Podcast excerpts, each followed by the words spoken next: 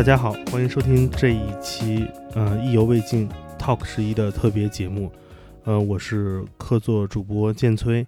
呃，这个节目是我们这一档有关 Unheard 弦外之音音乐文化展特别节目的第三期。呃，Unheard 弦外之音音乐文化展在上海 K 十一购物艺术中心地下三层的上海 K 十一美术馆举办，在十月二十二日至十一月一日期间。大家都可以前来参加这个不用门票的展览。我们在前两期节目分别跟展览的两位策划者 Roby 跟 Runny 聊过关于他们对展览的想法。我们今天来到节目的是这次展览中参加展览的音乐人林峰，跟大家打个招呼。呃，大家好，我是林峰。林峰是一位嗯音乐人，嗯，住在上海。嗯，然后这次是为何被骗来参加这个展览的？呃，因为两位策展人也是我很多年的好朋友，他们有呃跟我聊起来，就是他们想做一个这样推广音乐呃文化，然后一系列这种作呃作品的一个活动，是问我有没有兴趣去就是来参加，所以我也也就答应了，也就没有选择情况下上了贼船。是，呃，我们先讲讲林峰自己的故事吧，给大家介绍一下你。是从什么时候开始听音乐的？从什么时候开始做音乐的呢？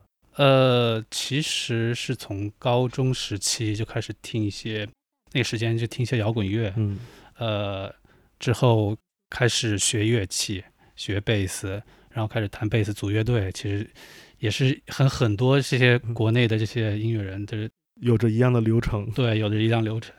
当时为什么会选择来那个弹贝斯呢？吉他没抢过别人。对，真的是是因为乐队缺一个贝斯手。嗯，那那时候其实我已经有学一些吉他，嗯，有一些基础。然后我说那我试试吧，我就弹弹贝斯。明白。所以在那个时候，你听的摇滚乐都是哪些呢？是哪样一种风格，或者哪样一个历史阶段的摇滚乐？呃，有一些其实其实蛮老老老的那些，像碎南瓜，嗯，然后呃，Nirvana，呃，还有那些嗯什么。小精灵啊，嗯，这这这这种类型的，这种类型的有一点车库，有一些对，游走在主流的旋律和另类的表达之间的这些音乐，对，是。而且你所听的这些来自九十年代的这些声音，其实也是这一两年。或者两三年吧，在全球范围内又又有一次新的回潮。嗯，前一阵儿恰逢 Nirvana 的专辑 Nevermind 的发行三十周年，嗯，也引来了广泛的讨论，无论是音乐领域或者文化领域，嗯，都在回溯九十年代当时这种摇滚乐的风光。对对对，其实对我们来说，就是那个时代，就是我们最年轻的那个状态时候接收到的一些声音。年轻时候状态是听到摇滚乐，那你现在个人作为一个音乐人，你的状态是怎样怎么样的？呃，我现在的话，更多的时间就是在做配乐和做演出，还有自己的一些专辑的制作。嗯，一直在这种三种状态中来回切换。嗯，就是有的是命题作文，有的是自由表达。命题作文、自由表达，其实差不多，我觉得是。对，嗯，你眼中的一个音乐人，他应该。就是是一种怎样的工作？是一般人都会觉得可能是自由自在的，嗯，呃，但是对你来说，你觉得音乐人的生活和创作中最重要的一点是什么？呃，最重要的一点，嗯，怎么说？就是就是去做你想做的吧。OK，对，就嗯，可能不需要考虑太多，就按照你自己的想法去完成它，其实是一个非常重要的。重要的事情说特别像扭曲的机器的歌词，不要去管别人的想法。对对，嗯，像你说命题作文的话，那就可能就是我要去平衡一些想法。比如说，我如果做配乐的话，我可能要和导演沟通，是，然后在他给我的一个他想象的一个空间里面，然后我按照我自己的理解去重新给他一个。怎么说一个新的一个音乐上的诠释？是的，对。其实如果是做合作类工作，音乐人需要很强的表达能力和沟通的能力。对，沟通能力其实呃占的更大一部分比例。那要是做自己的作品做出来的话，一定是要要宣传推广自己的作品。因为我知道你是一个独立音乐人，嗯嗯，不像是那些可能就是这两年借音乐红利。呃签约很多那种大公司的艺人不同。嗯没说他们不好啊，只不过是不同的状态和阶段。嗯那作为偏向独立创作的你而言，你有没有平时在思考如何宣传自己的作品，如何来推广自己的音乐作品？嗯，其实现在就是通过网络，其实很大部分，其实我大部分的音乐都是通过网络来做宣传，然后我会呃放到 Spotify 嗯或者是、呃国内的网易云，之前还有虾米都我都我都会放上去，然后之后线下也会做一些实体的唱片，然后一些演出，嗯，大部分就是靠这些来宣传自己。全通度。对，但是问题就来了，因为如果是个人来做选择推广，呃，无论是怎样努力，都不可能像那种很大的公司能获取这个时代最广的资源。在这方面，你有没有一些那个目前阶段遇到的问题或困扰？因为我们嗯本次展览之所以叫做 unheard 这种所谓的未未听到的声音，其实也是想把自己视为一种通路，来展示更多独立音乐人他们的声音和他们的作品。呃，其实我这方面考虑的并不是很多。像就像这次的展览，其实我觉得也是个特别好的平台，可以让一些可能嗯没有听过我音乐的人，可能会通过这个展览会知道有我这样一个音乐人在 在 在的，还在做一些做一些音乐，嗯这可能不是特别主流的感觉，嗯呃，也在自我表达的一个呃音乐的一个方向。明白。对，那你会平时去看各种在那种音乐平台上的留言吗？比如网易云会有很多人去歌底下写他们的想法吗？现在有个说法是说，网易云的那个留言区已经代替了乐评的功能。对对，有我我会我会偶尔去看一下，很多有一些我觉得诠释的比可能作者都还要深 深刻的一些评论，特别有意思。因为这个其实就是对于听众他自己本身的感受。嗯这因为一个音乐人做出一个音乐来，其实是他自己很主观的东西，但是嗯，到另外一个人这边，他其实也有自己特别主观的部分，嗯他可能他就把自己的那个对这个东西的理解，用自己的方式来表达。你看这些留言，他们是否会在未来影响你的之后的创作？或者说有哪些你看过的留言，或者这种来自网络的那种未知网友的评论，给嗯到过你一些影响？会会有一些有一些网友的，就是他可能会用一些更加抽象的词语来嗯形容你的音乐，嗯然后其实我甚至我自己都没有会想到这一点，或者我听完别人的音乐，看到别人的评论，然后想哦，原来是他是这样理解的，我觉得也是很非常合理。然后看有些有些部分，我觉得嗯很有意思的词，或者也可以拿出来，就是作为一个灵感的词汇本，嗯，然后一点点收集这种感觉。哎，有没有这样一种留言，就是说，可能一般而言，一首歌如果底下评论不过一百，然后他如果很早就发现这首歌，他会会说，哎，我发现了一个宝藏，或者说我找到这个东西没有别人知道，会不会有这样的情况？嗯有有也有这样的情况。因为很多音乐人都会有他们自己的平台下被别人，呃，写上这是我的宝藏音乐人的作嗯品。呃，而在整个的跟音乐有关的社交生活中，很多人都也都愿意推荐自己心中这种所谓的宝藏音乐。是这个作用就像这次展览的做的目的一样，其实是策划人、策展人在向公众来展示自己的这样一个这种收藏吧。嗯，算是这个过程。你怎么看待？呃，有的音乐人会被称为宝藏音乐人，那他们成为宝藏音乐人，是因为他们真的是作品风格不够大众，没有那么多人听，还是说没有足够合适他们宣传自己的通路，他们才不会被大众所知晓？呃，其实宣传是一个很大的很大的原因。嗯。也有可能就是他的音乐暂时并不符合整体大众的一个审美啊，嗯。或者说很多音乐就呃，它没有没有没有演唱的部分，嗯。那可一些纯音乐，或者还有一些音乐就是它嗯没有一些这种竞技类的这种感觉的这种，然后一小部分人正好被这些这些音乐给触动了，嗯，所以他们会感觉这是他自己特别的一个那种自我的，就感觉自己发现的。能被有这种被击中的感觉，对或者说，呃，他和他找到这个音乐的瞬间，他们形成了某种意义上的这种共振。对，就觉得哎，就是 你知道，好多人就是说，恋爱中的人听所有歌都是都是关于爱情的，嗯，失恋的人听所有歌曲也都觉得是关于失恋的，是是这样的感受。是是这样的感受。嗯那呃，你有没有过就是这种情况？你作为一个听众，而不是一个做音乐的人，嗯，有没有哪些音乐人在你听到他的时候之后，你会发现，哎，这个人就是他怎么在这儿？我终于遇到他了。就是你来发现这种未被听到的声音的一两个瞬间或者人。我经常有这样的嗯瞬间，呃，嗯，讲一个，呃，一个一个配乐配乐师是一个日本的叫三宅纯，他之前做了很多嗯现代舞的一些配乐，当时我听到这些音乐的时候就，其实就被击中的感觉，因为他也没有很多的歌词，他完全靠乐器来展现他他对这个舞蹈或者这这些这些东西的理解，是，然后这这些部分就会很击中我。你是从什么地方知道他的？呃，是从 YouTube，YouTube？对我是看我喜欢翻一些 奇奇怪怪的视频，视频，然后可以看到一些、嗯。呃现代舞啊，或者是一些舞台剧之类的这样嗯音乐，也会呃会被这些作曲人给吸引。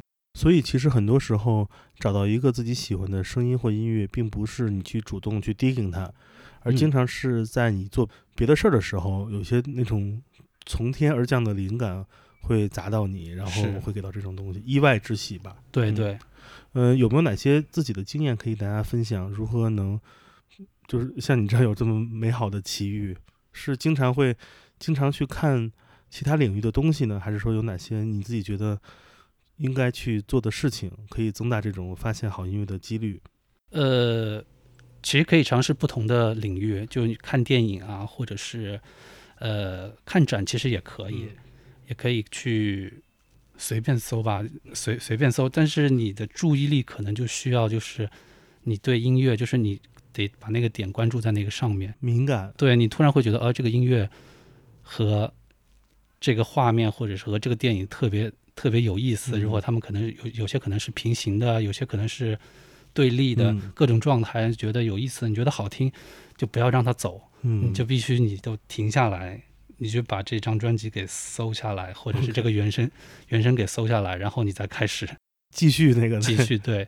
因为我以前也会常常觉得，哎，这个挺好听的，然后就他就走了。嗯然后你就会忘忘记你你忘记这些瞬间。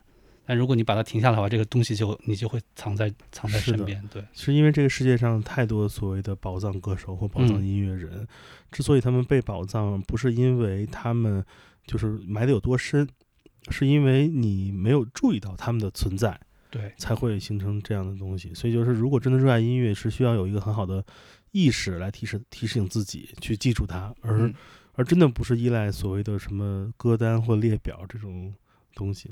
对，对，有很多我认问过很多音乐人，他们所喜欢的这种所谓的薪水的歌手，他们都是脱口而出，而嗯。不是说拿出手机，是因为他确实研究过它，完了记住了它，所以当。因为很多人经常会觉得自己没歌听了，没有灵感或者这种所谓的这个线头，因为这个时代找歌听就像是小猫咪在玩一团那个毛线一样，你只要找到那个线头，所有的联想功能会帮你推荐所有跟它类似的音乐，嗯，这个形容挺有意思的。对吧？但是嗯你的那个线头得记在脑子里，对，如果这名字都找不到头儿，那整个毛线团也就是一团糟。是，那我们既然聊到了三宅纯嗯做的这种呃舞曲那个跳舞的配乐，嗯，差点说成舞曲，对，它它其实更像是嗯舞台剧的舞台剧的配乐，对对舞台配乐。对，那不如就那个我们选一首曲子给大家推荐吧，推荐某一个作品的那个配乐的选段。行，它有一嗯有一段被缇娜去用用 OK 在那段舞那嗯那首特别喜欢。那我们下面就来听听这一张，呃，三宅纯为 Pina Bausch 的呃舞蹈作品做的配乐专辑《Stolen from Strangers》，从陌生人那里窃取而来的。我们听他专辑的第一首作品《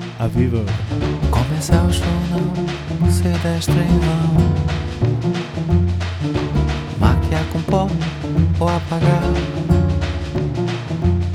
Minha certa atenção nem vem nem mar Vou retirar a mão sem lhe faltar. Cor de quase Rosto quase seu.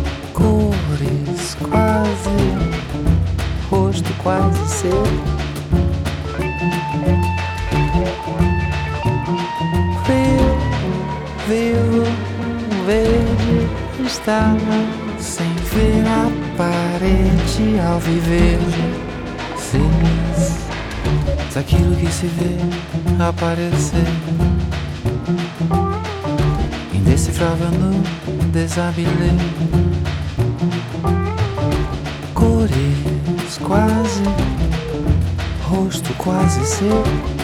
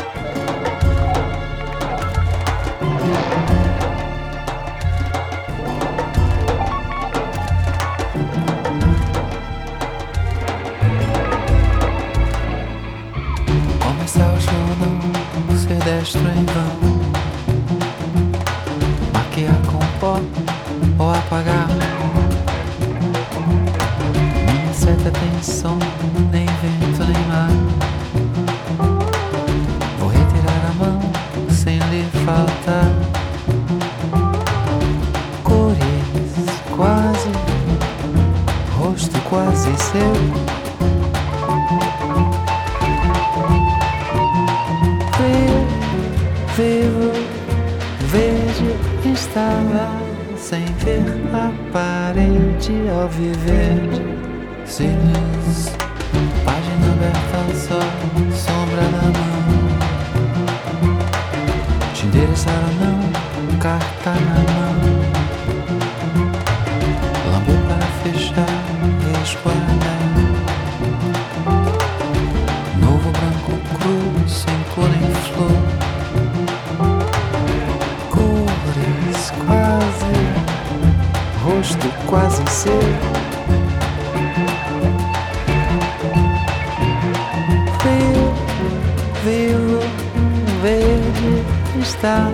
Sem ver a parede ao viver.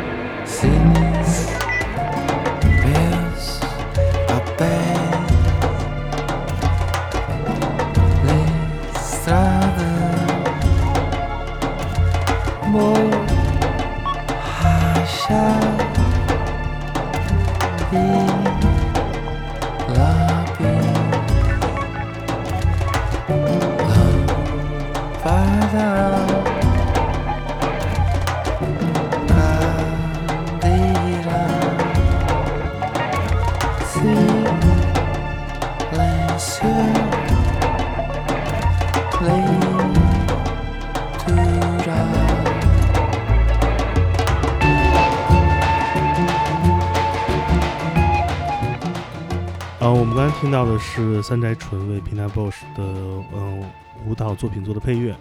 我们回来接着跟呃林峰聊一聊关于音乐的故事，因为在这次 Unheard 展览中，他自己有一个小小的空间，呃，这个空间里面他会以一种综合的形式来展示一个概念或一种感受。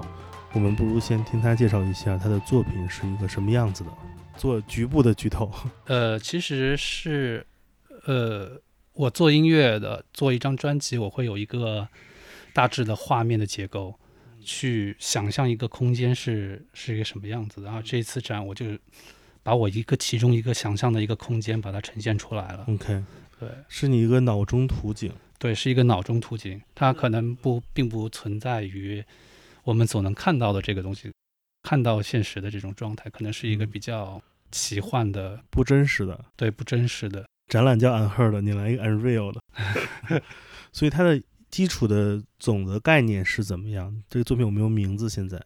呃，名字先保密吧。哦，好呀。对，名字，嗯，其实挺有意思的名字。嗯，那它的呃主概念是怎样的？就是你幻想的这个是一个世界观吗？还是一个什么样的？其实就是一个梦，就像、哦，感觉像是，嗯、像是一个梦，嗯也可能就是我做的一个梦，只是我可能存在脑子，我只是没有记住，只是嗯，我有这个意识意识出现的一个场景。所以这个梦，呃，伴随你很久吗。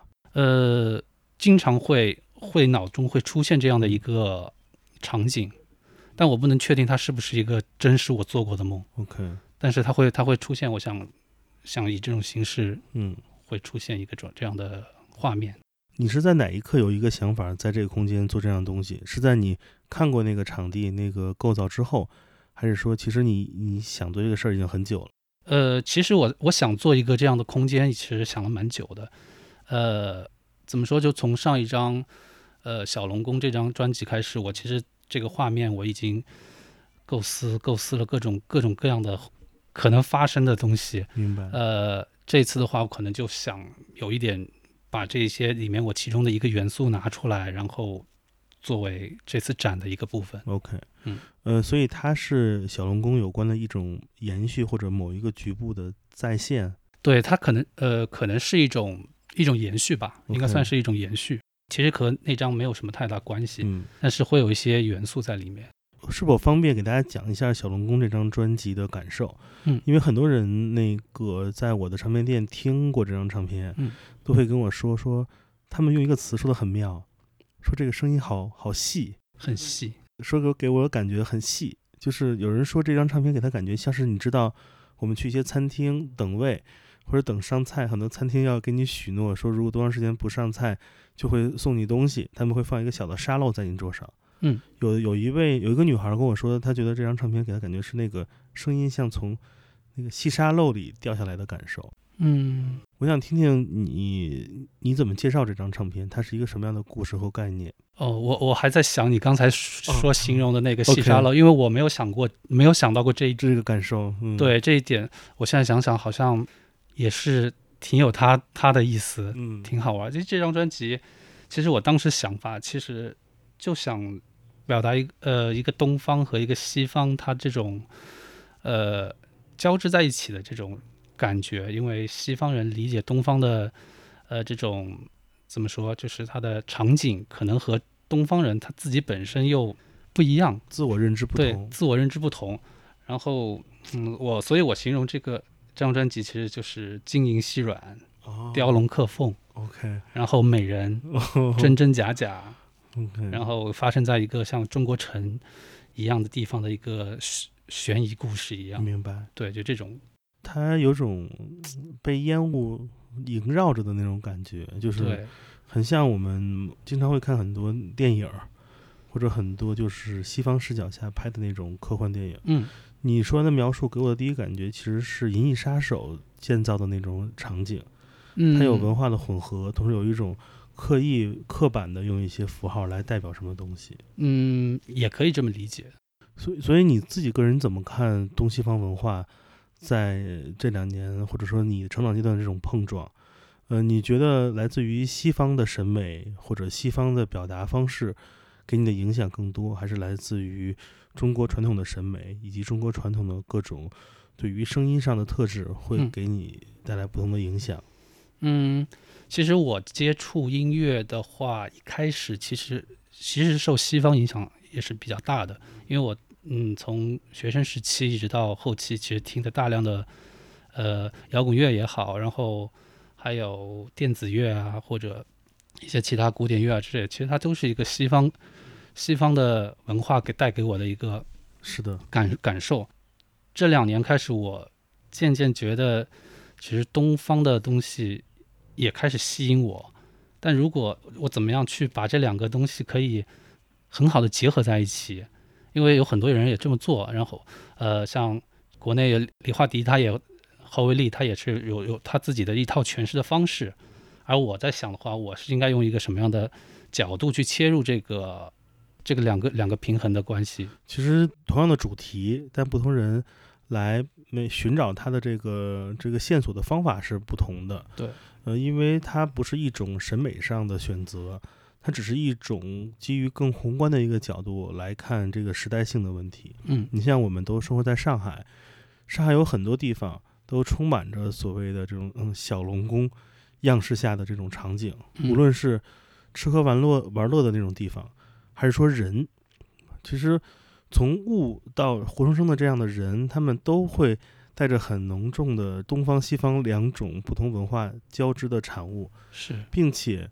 如果我们不仔细来对比横向来看。它和其他地方的不同，我们已经习惯了这种共生的状态。是，其实就尤其是在上海，它这种文化融合的又特别的密切。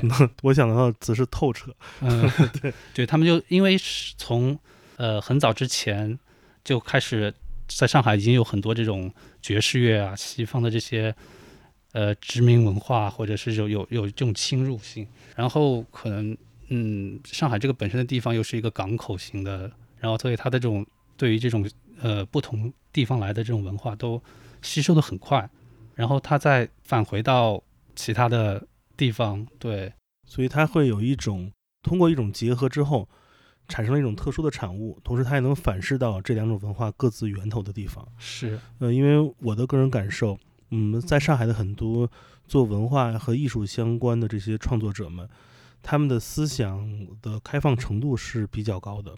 他们的这种所谓的思想开放，不是那种旧旧意识形态下的那种思想开放，而是说他们更愿意尝试一些貌似不合理的组合，嗯，并能形成一个他自己能自洽的结果。嗯在我们最常见的一件事儿，我们拿一我们就说显象学吧，嗯，比如说网红餐厅这件事儿，嗯，上海绝对是中国呃网红餐厅最多的一个地方，嗯。呃，你能看到所谓的无论是各种区域，巨富长这一带，甚至是很多地方都充满了这种东西，你会发现在里面。呃，无论是中西结合，还是可能八十年代跟今日的时代结合，嗯这种两者并在一起产生新结果的东西，嗯可以说是呃举不胜数的案例。但是这些东西，当你了解之后，你会发现它们的存在非常合理，是因为有足够多的受众会喜欢这样的结合产物。嗯呃，审美是一种研究方向，嗯而像消费这样的很接近我们市民生活的东西，就能感受到，其实在上海这种所谓的东西结合或者两种不同文化结合，实在是太多了。为什么造成这样的结果？是因为可能大城市的多元化造成的。嗯因为有能欣赏东方的人，有能欣赏西方人在一起，他们会看一个中中间的中立结果。嗯，会两边都来选择。倘若你做一个很 authentic 的一个东西，可能只能吸引某一个局部的人，会让你的商业性不够强。所以说根究根结底，还是因为我们所在这个地方，其实它是一个非常开放和包容，并且对，充满了商业机会的地方。是没错。它嗯，这个地方就像你说的网红的一些场所，其实它现在也越来越做的越越有意思，而且越来越有自己的风格，特别厉害，对，一开始可能大家都开始相继模仿一些呃以前的这种国西方的这些呃风格啊，或者 Space Age 啊，各种各样各种各样的风格，然后呃渐渐的他们开始在思考如何把这个东西做的和自己有有有关联，关系，没错，然后就开始发展成一个自己的体系。是。这其实和和音乐发展也是特别相像的一个、一个一个过程。很多人都说所谓的西体中用就是这样，因为很多人在学西体的过程中，其实学的是体，是这个 body，body、就是像编程一样，你的 body 是那些技术，是那些码儿，而你想所表达的这种核心的内容跟主题，可能是越接近自己的文化属性，越能把握住它的它的样式。对，没错。呃，在你的个人创作中，你现在目前的阶段是一个怎样的这样的阶段？你是觉得自己对于音乐的技术上的东西了解程度已经足够了，用这些工具现在是来支持你的表达，还是说你目前还在学习更多的技术层面的东西，和表达是并轨，都在往前？嗯，其实并轨共同在往前，很大部分其实我还是在一个探索的过程之中，呃，探索一些新的技术或者一些新的声音，然后再和自己的有一些新的想法，如何如何去把它平衡结合在一起，这是我嗯每一次，比如说我做一张专辑的话，我会思考的一个很重要的部分，我是否要选择一些新的声音。或者是制作一些新的声音和一些我之前一直很喜欢的一些乐器，把它融合在一起。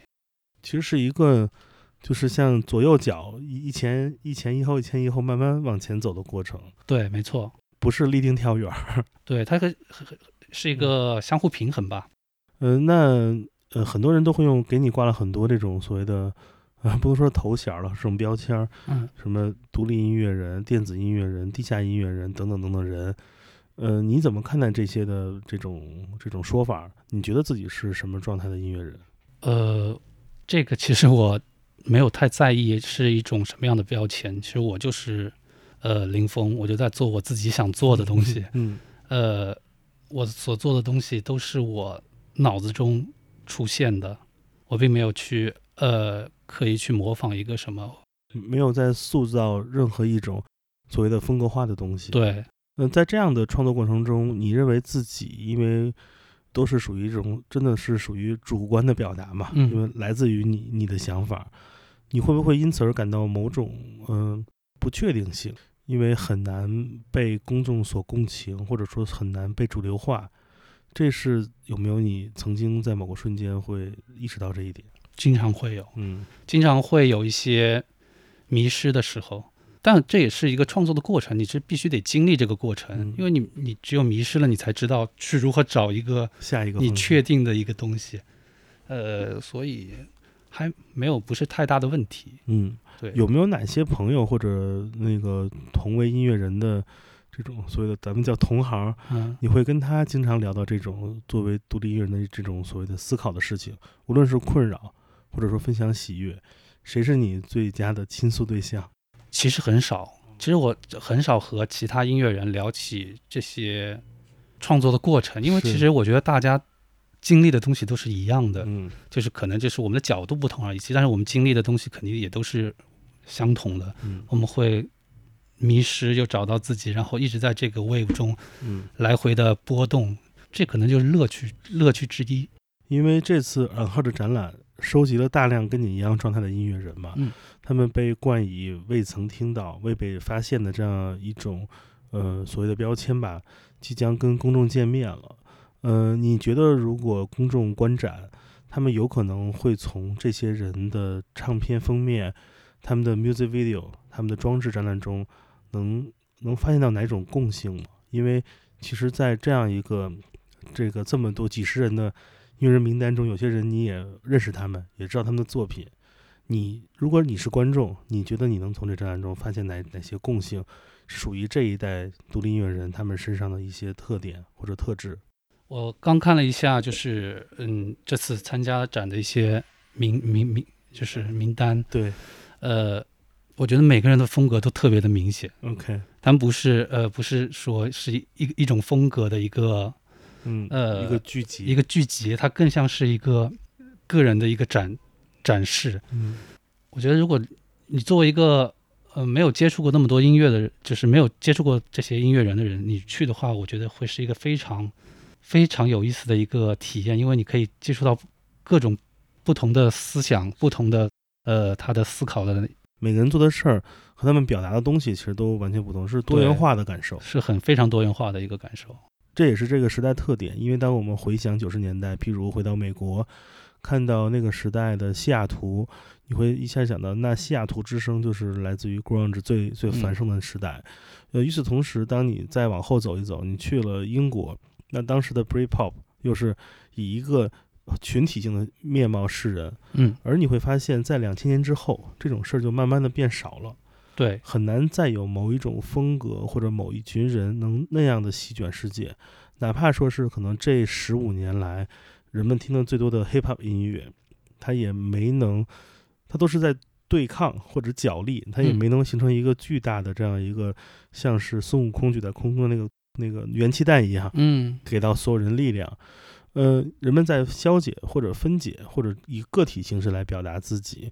呃，人们曾经尝试过，尤其是在中国，尝试过用一些方式来区分，对吧？比如说魔岩三杰，甚至之后有北京新生，你会发现他们只是某一群人恰好出现了，嗯他们并没有在风格或审美上作为一个群体性来给到世人。嗯，那你觉得在未来，它的方向是怎么样的？会有一种回潮吗？有很多人重新变成一种风格，某种风格会很厉害，大家一起做，还是说会越来越分散，再也没可能给某一群体人一些定义或符号，他们只能各走各的路。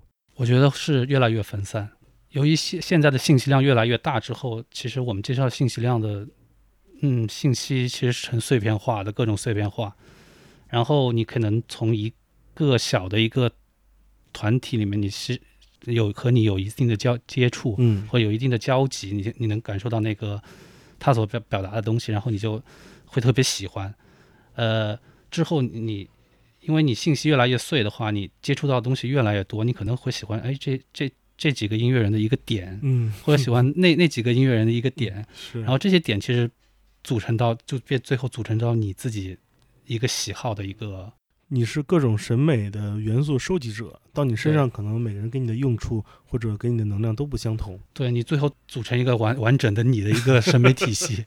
是有真有这种可能，而且这个时代很多的其他类别的文文化作品，比如说电影，就是一个很好的例子。对，它都融合了很多东西。这今年最火的，呃，韩剧那个《鱿鱼游戏》就是融汇了太多我们熟悉的元素，但是它是一个巨大的商业成功。嗯对，它并不是做某种突破或创新，只不过它让一些可能在前前面人们来看较为小众或低下的作品，集合在了一个巨大的商业体量之上，完成了现象级的这样一个一个结果。嗯那在这次展览中，因为有很多音乐人也是你你认识的，也是你的朋友，要不要在我们这一期节目最后选择一些他们的作品或者歌来给大家听，并且讲讲为什么来选这些作品？行，我推荐鸭大鹅吧。嗯，鸭大鹅乐队，鸭大鹅乐队也是我认识很久的一个老朋友们。嗯，对，是的，呃，他们有一有一首歌叫《马》，嗯当时他们刚发这张 EP 的时候，我就听了，嗯然后我当时我就给韩寒发消息，我就说我太喜欢你们这首歌了，因为我很难去形容我当时的感受。嗯，对，那我们就直接听这首歌。好，我们来听这首歌，叫做《马》，它来自鸭打鹅乐队的那张那个绿色封面的 EP，叫做《未来俱乐部》，对，是吧？我忘了。我也忘了，哦，是未来俱乐部。好的，我，们来听这首《马》，听这首奔放的马。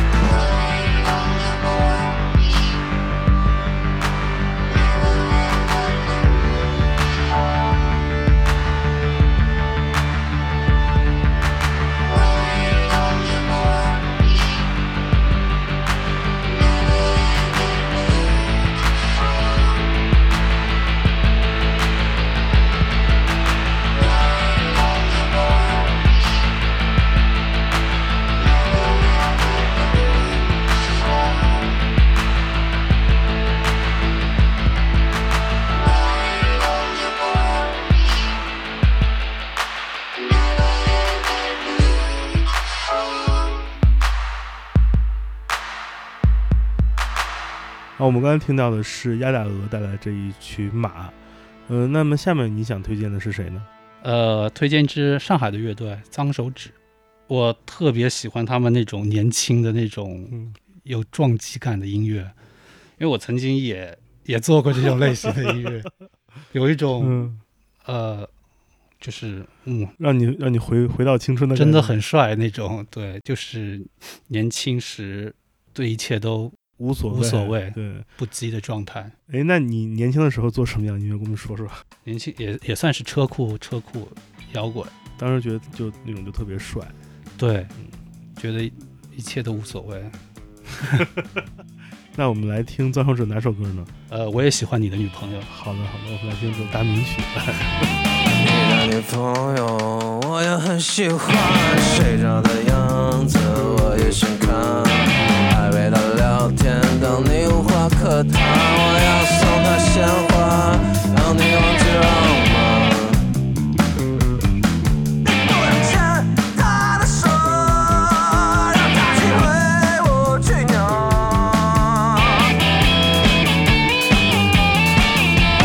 你的女朋友，我也很喜欢，睡着的样子我也想看。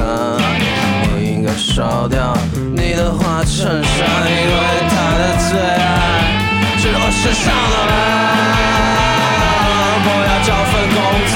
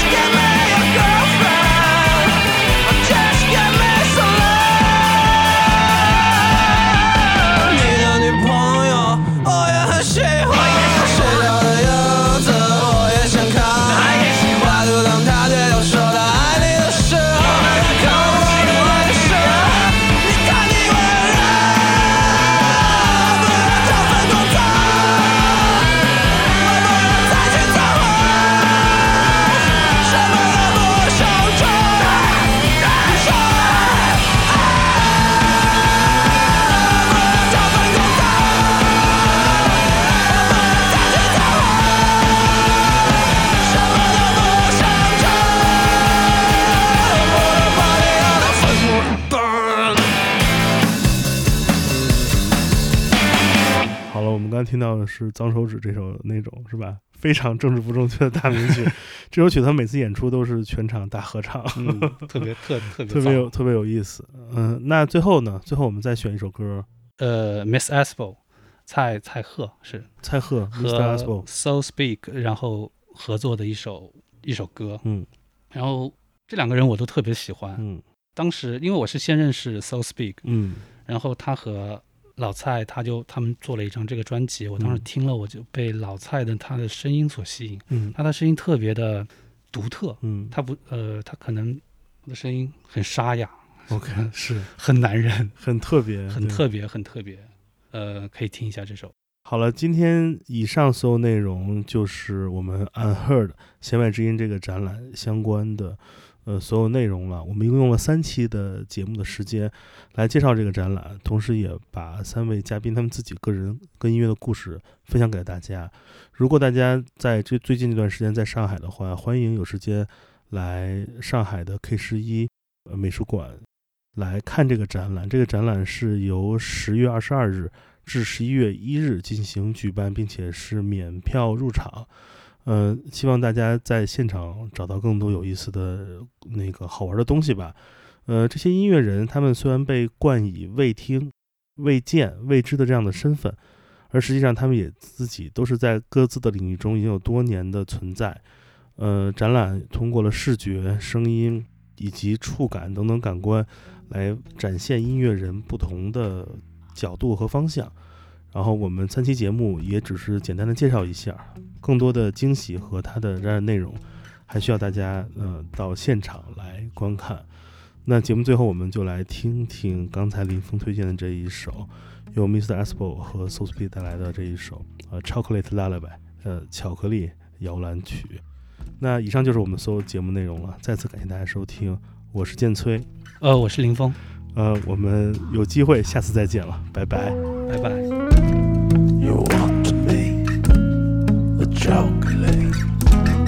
You want to make a chocolate soup. You want to make a chocolate. You want to make a chocolate soup. You want to make a chocolate.